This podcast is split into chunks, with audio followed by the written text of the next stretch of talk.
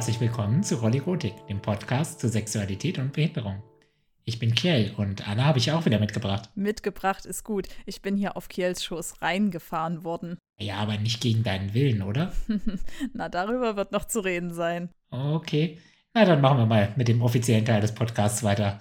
Wir haben ja jetzt sehr intensiv über interabled Beziehungen schon gesprochen, aber einen Aspekt wollen wir heute noch mal ein bisschen mehr hervorheben. Anna, du hast es bereits gesagt, du hast eine sexuelle Vorliebe für Behinderte. Ist das leicht? Haben deine Partner das in der Vergangenheit einfach akzeptiert? Das kommt drauf an. Partner, die ich aus dem Internet kannte oder überhaupt eben Personen, die ich aus dem Internet kannte, wussten das größtenteils einfach schon bevor so ein erster Kontakt stattgefunden hat weil ich auf den Profilen auf einschlägigen Seiten einfach sehr offen bin und das immer schon kommuniziere. Das heißt natürlich auch, dass dann relativ viele Fragen kommen, Leute, die das mal lesen und eigentlich nichts von dem Thema gehört haben, dass sie einfach mal nachfragen, hey, das habe ich ja noch nie gehört, das ist ja spannend, erzähl mal ein bisschen was drüber. Aber es das heißt natürlich auch, dass Leute, die vielleicht von Devs schon gehört haben, und es sind eben vor allem Menschen mit Behinderung, zumindest ein bisschen eine Ahnung haben, was sie erwartet, wenn sie jetzt mit mir in Kontakt treten. Das heißt, es war jetzt nie so, dass es eine große große Überraschung war. Aber nur weil jemand das weiß, dass ich eine Dev bin, heißt es halt noch nicht, dass derjenige das dann auch vollumfänglich akzeptieren kann.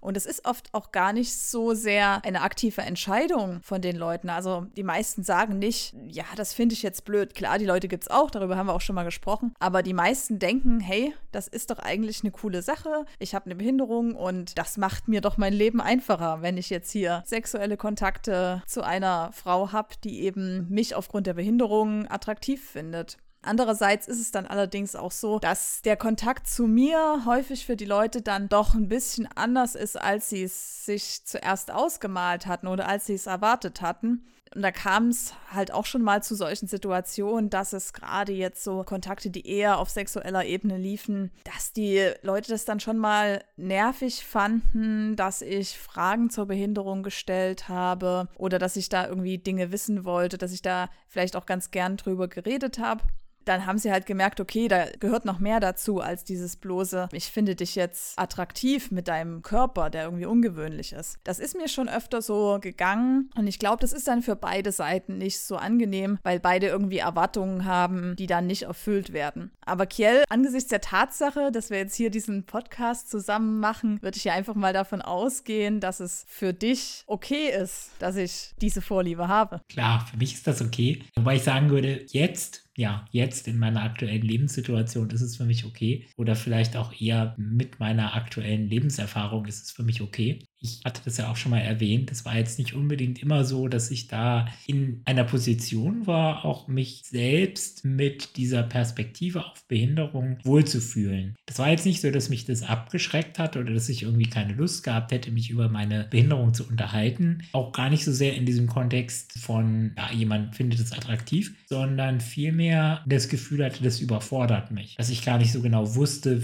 wie ich das einordnen sollte. Das ist etwas, wo ich jetzt rückblickend rückblickend sagen würde, da habe ich einfach diese Lebenserfahrung gebraucht und diesen Austausch auch mit Devs und das Gespräch darüber auch außerhalb von einer Beziehung oder jetzt einem konkreten Sexualkontakt einfach das reflektieren zu können mit jemandem, der jetzt vielleicht auch nicht aus einer Perspektive spricht, wo sie mich dann attraktiv findet, sondern einfach ja das mal besprechen zu können, um ja Behinderung auch wirklich als einen integralen Teil von mir selbst anzunehmen. Oft höre ich ja, dazu diese Bemerkung, die Behinderung spielt in meinem Leben keine Rolle. Also diesen Satz habe ich schon mehrmals von behinderten Personen gehört und ich glaube, das ist auch so ein, ein Schritt auf diesem Weg, die Behinderung als Teil von sich anzunehmen. Was bedeutet das denn dann, wenn man sagt, das spielt keine Rolle?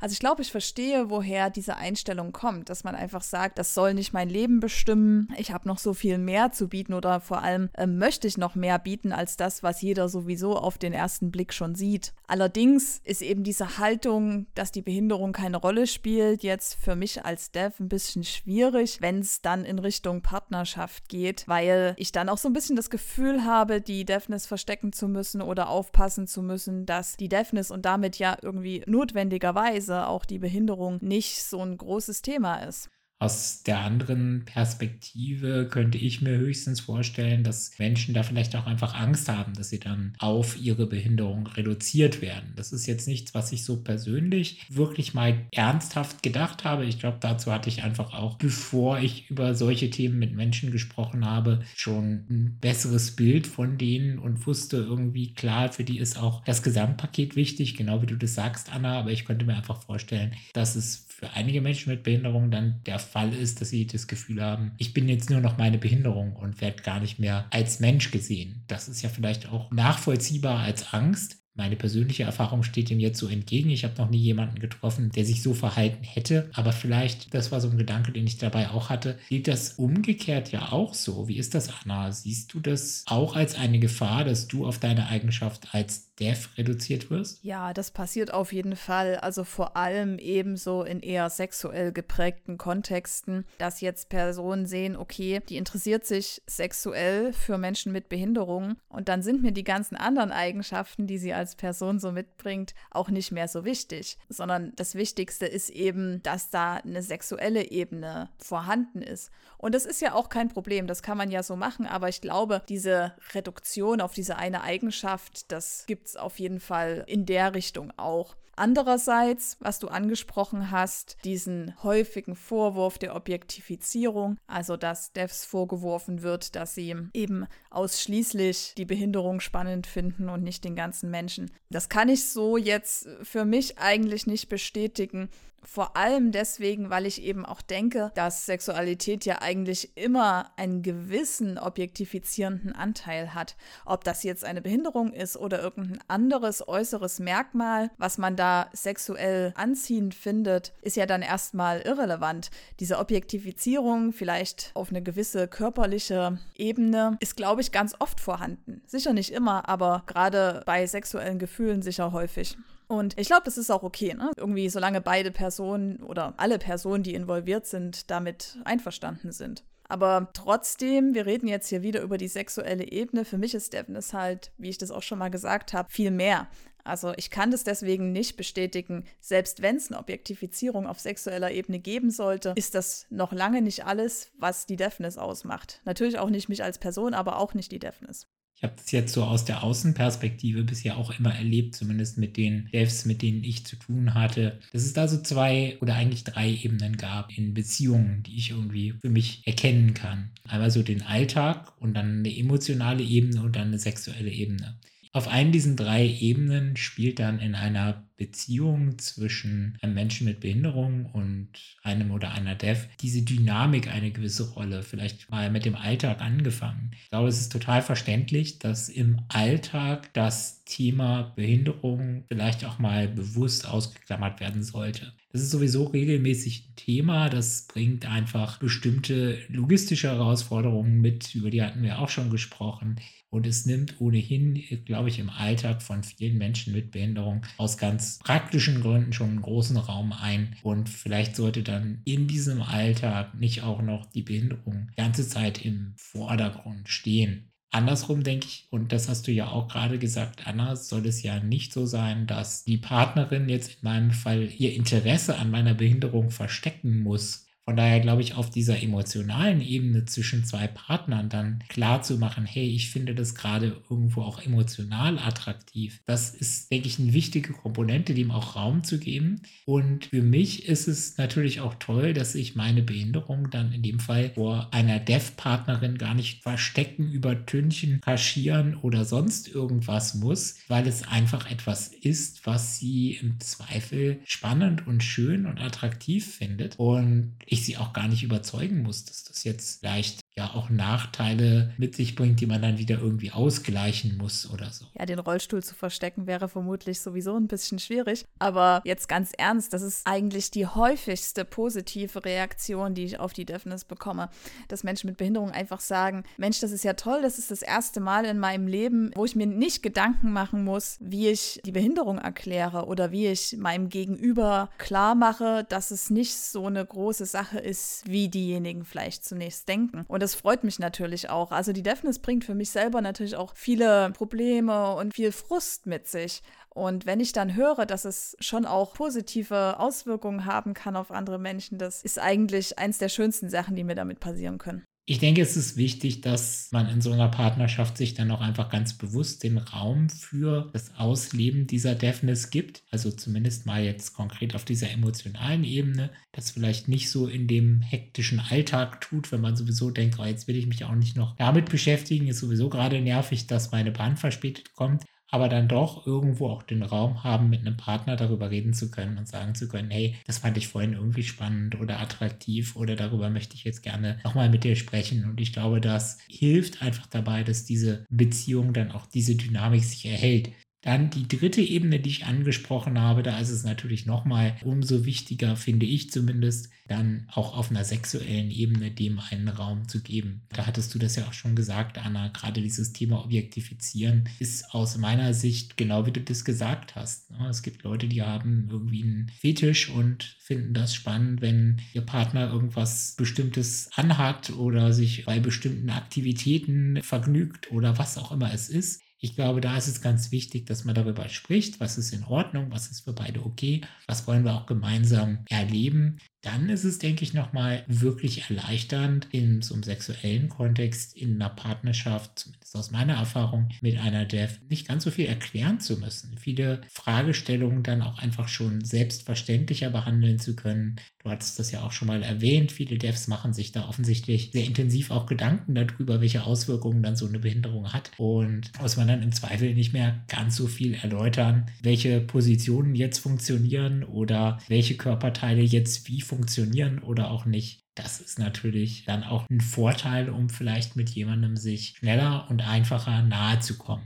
Das ist, glaube ich, vor allem ein Vorteil für Leute, die schon Erfahrung mit Devs haben. Also das ist mir häufig vor allem dann aufgefallen, wenn ich Kontakt mit jemandem hatte, für den ich jetzt sozusagen nicht die erste Dev war. Wenn das das erste Mal ist, dass die mit dem Thema jetzt im echten Leben Berührungspunkte haben, dann ist es meist so, dass trotzdem die ganzen Erklärungen kommen und das nicht so sehr im Vordergrund steht steht, dass ich vielleicht das ein oder andere Detail der Behinderung auch schon weiß. Apropos Wissen, was würdest du denn sagen? Wir haben jetzt sehr stark über die Ausgestaltung innerhalb einer Beziehung gesprochen. Wie viel sollten denn Außenstehende über Deafness wissen? Wie viel sollten Leute, die jetzt nicht direkt Teil der Beziehung sind, darüber wissen, dass nun ein Partner, eine Partnerin sich für Behinderungen interessiert, ganz konkret? Ja, gute Frage. Ich habe das eigentlich immer so gehandhabt, dass ich lieber selbst entscheiden wollte, wem ich es erzähle und wem nicht. Es ist dann natürlich so eine Frage, wenn ich dann wirklich in einer Partnerschaft bin und der Partner ist vielleicht der Meinung, er müsse das jetzt seiner Familie erzählen oder seinen Freunden.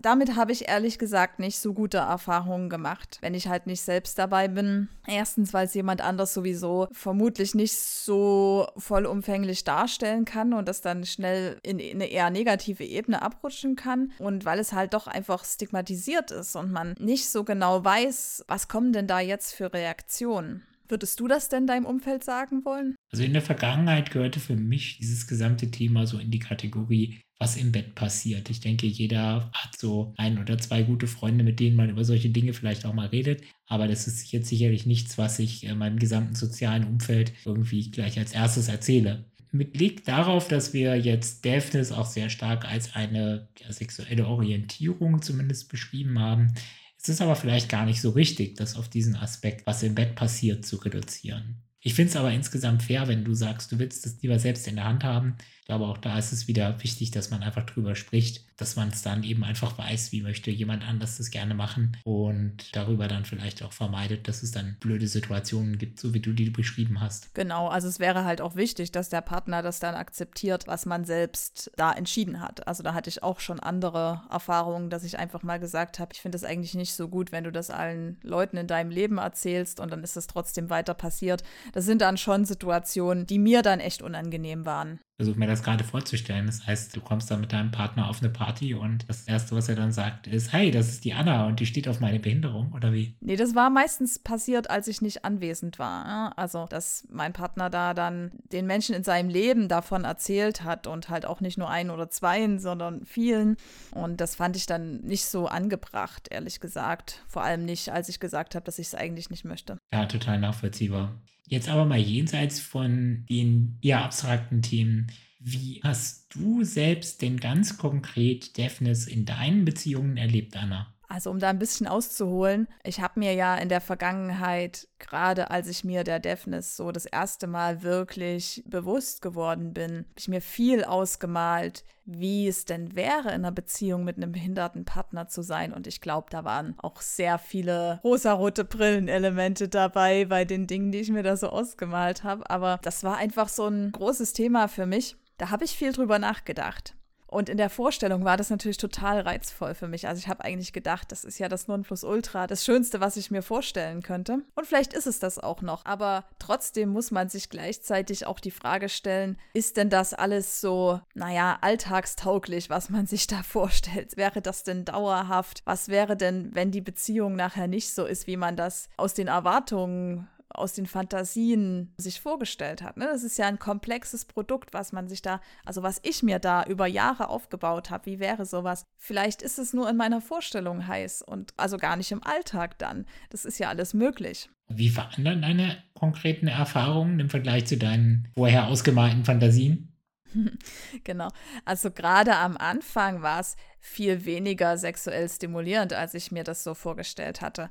Ich war ganz viel mit den praktischen Aspekten beschäftigt. Also wir haben das ja in der Logistikfolge auch lang und breit erzählt, was da alles vielleicht eine Rolle spielen kann und war immer damit beschäftigt, sozusagen eine gute Dev zu sein und vielleicht auch Dinge vorherzusehen, die passieren könnten und einfach zu schauen, wie funktioniert das jetzt alles im Alltag, woran muss man denken. Das hat die erste Zeit eigentlich so ein bisschen überschattet, sodass es da gar nicht so diese große sexuelle Offenbarung war oder so. Nach einer Weile hat sich das dann aber geändert. Also dann bin ich irgendwie auch in der Situation angekommen und konnte mich ein bisschen entspannen. Und dann gab es natürlich auch diese Situationen, die irgendwie zur Fantasie gepasst haben und die dann wirklich auch für mich sehr heiß waren kann das ja so ein bisschen aus meiner persönlichen Sicht nachvollziehen. Ich habe natürlich auch in der Vergangenheit, gerade in Situationen, wo ich jetzt noch nicht so viel Erfahrung mit Beziehungen und auch noch nicht so viel Erfahrung mit Devs hatte, mir Dinge vorgestellt, wie die dann wohl wären und wie bestimmte Dinge laufen würden. Möglicherweise dann auch aus Gesprächen mit Devs Fantasien entwickelt, bei denen ich mir dann vorgestellt hätte, wie dieses, das und jenes ist gerade wenn man dann zwei Leute hat, die vielleicht auch aus einer relativen Unerfahrung mit dieser Situation miteinander reden und im Wesentlichen sich über ihre Fantasien austauschen und weniger über konkrete Dinge, die sie wirklich schon erlebt und funktionieren haben, sehen, geht es natürlich schnell, dass dann auch sehr unrealistische Erwartungen geweckt werden.